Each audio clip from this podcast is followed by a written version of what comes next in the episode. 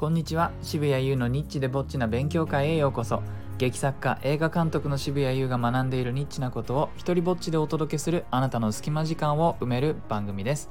え今日はですね俳優さんは LINE の名前に普段使っている活動名を載せてくださいというお話を、えー、しようと思います。というのはですね先日この内容をあの Twitter でねツイートしたんですよ。そしたらあの思いのほかあのリツイートといいねがつきましてなるほどこの程度のことに みんなそのそうだそうだって思うんだっていうことを感じましてつまりそれだけフラストレーションを感じてる人もいればこれを有益と思った人も、え、いるということなのでもっとねしっかりこれをあの噛み砕いて話そうと思います。ちなみにそのツイートした内容はこんな内容でした、えー、大事なことを言います俳優さんは LINE の名前に普段使っている活動名、過去芸名を載せてください。じゃないと声をかけたい時に検索しても見つかりません。本名、ローマ字、下の名前のみ、挙句の果ては顔文字のみなど到底覚えていられません。アイコンも顔がわかる方が良いです。というふうに、えー、ツイートしたんですね。現時点で16ツイートとあと70いいねぐらいついてたかな。ちょっと忘れちゃいましたけども、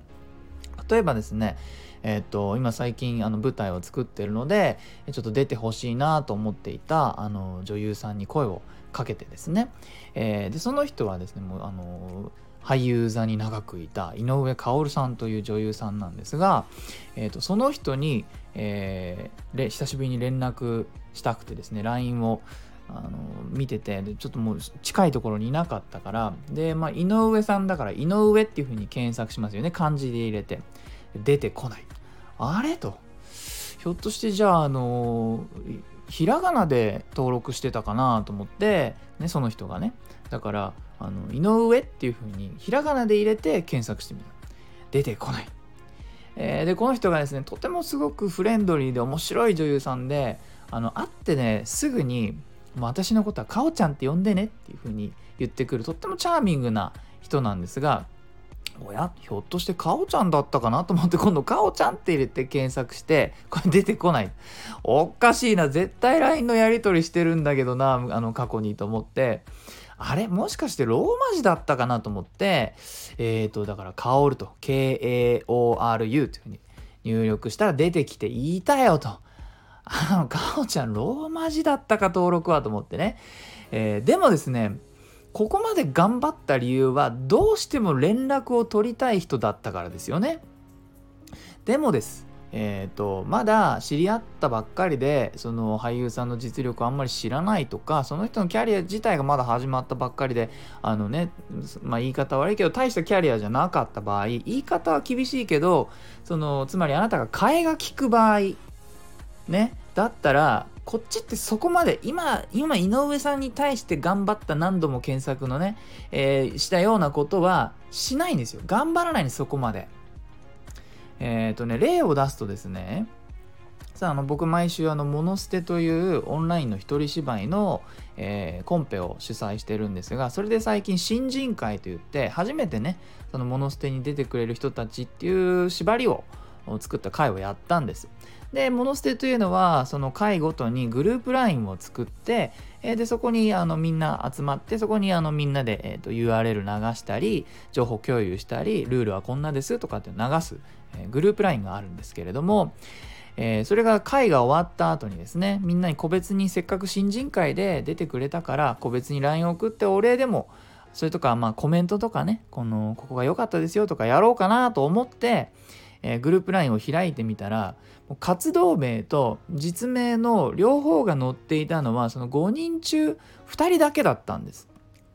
つまりですねあの僕はそのモノステやってる間にみんなのが活動名を頑張って覚えたのにグループ LINE を開いたらそれが載ってないから誰が誰だか分かんないわけですよね。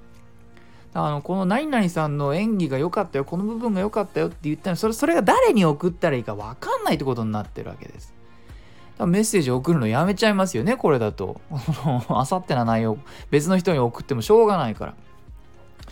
えー、というわけでですね俳優さんの皆さんに持ってほしい視点というのはですねやっぱり制作側の視点というものを持ってほしいなというふうに思う思うんです。もうあの売れ売れるっていうことの一つってその本当にねいつも思うんですけど演技力を磨くだけじゃないんですこういう細かいところに気を配れるかどうかなんですよ。えっ、ー、と我々はですねもう日々いろんな人を見なきゃいけなくてで名前をあの覚えるか 覚えないかっていうのはかなりあのラインとしてあってつまりあのまあ言い方厳しいんですけれども覚える必要ない人の方が多いわけです。だから名前の一部でも覚えていたらいい方ってことなんですよね。あこの人はいずれ何かに出てもらいたいかも。え、だけどもオーディションとかそういう場で会う人たちっていうのは、まあ、ほとんどが実はですねほとんどが上手くないんですね。だから、えー、覚える方が少ない。まあそれでも母数多いんであの、ね、40人とかあの見たりするんですよね何かの役をやるときにあのキャスティングするときに。それでも、まあ、こっちの覚え方としては最終的に話をする時にちょっと名前が出てこないケースもあのあったりしてあのちょっとあの真っ赤な服を着てた人どうとか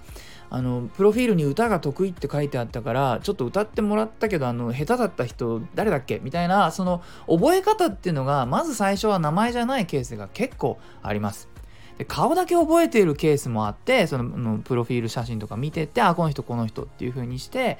顔だけ覚えているケースもあるから、まあ、LINE にしても Twitter にしてもそうですけれどもあの盛りすぎてる画像だと本人かどうか分かんないってこともあるんですよね。えー、もうその他あの木をてらって読みづらい漢字だらけの名前とかだともう検索のしようがない。まず読めないからこの人の連絡先を見つけようっつっても、えーと、何を入れて検索したらいいかわからない。その一個一個漢字をじゃあえっ、ー、とね、ネットにこんな感じですっつって読み方を調べてあこういう読み方かななんて言ってわざわざ検索するってこともおそらくやらないしそれからコロコロ活動名を変える人とかもいるんだけどこれももう訳がわからないナンセンスとしか思えないようやく覚えてもらえるようなものを変えてしまうっていうのはねえー、なもう本当に大きな意味合いを込めて変えるんだったらいいですけどなんかしょっちゅう変える人とかいて何考えてんだろうと思います。えっ、とまあその検索とかが本当にね今時代もこういう時代になってきたのでえー、最悪覚えてもらえなくても一部分だけ検索したらなんかたどり着けるみたいなことは結構大事なことです。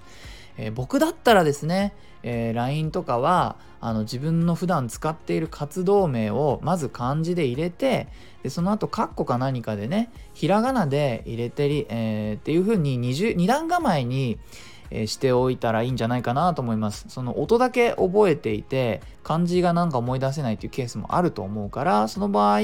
そのひらがなで検索しても上がってくるような状態にしておくといいんじゃないかなと思います。まああの本当にですね選ぶ側の視点検索する側の視点というものを持って、えー、名前をあの決めてそれを記載するっていうのをやっていくといいのじゃないかなと思います。えー、最後にお知らせです。10月7日、来週の木曜日夜21時から、執筆ライブというものを特別に無料開催します。通常2000円の視聴料金が無料となるので、ぜひこの機会に執筆ライブとは何ぞやというノリでね、覗きに来てくれたら嬉しいです。真っ白なページがこうセリフで埋まっていく過程をリアルタイムでお楽しみいただけます。ライブペインティングの脚本版みたいな風にね、思える、思ってもらえるといいのかな。盛り上げるためにこう思考を実況しながらやっていきます。お申し込みフォームは概要欄をチェックしてください。はい、えー、いいなと思ったらハートマークをタップしてください。Twitter もやってるので、よかったらそちらもフォローしてください。許可も上演料もいらない日本初の一人芝居コレクション、モノローグ集穴は Amazon で好評発売中です。サイン本が欲しいよという方は僕のオンラインショップ、渋々屋をチェックしてください。では、渋谷優でした。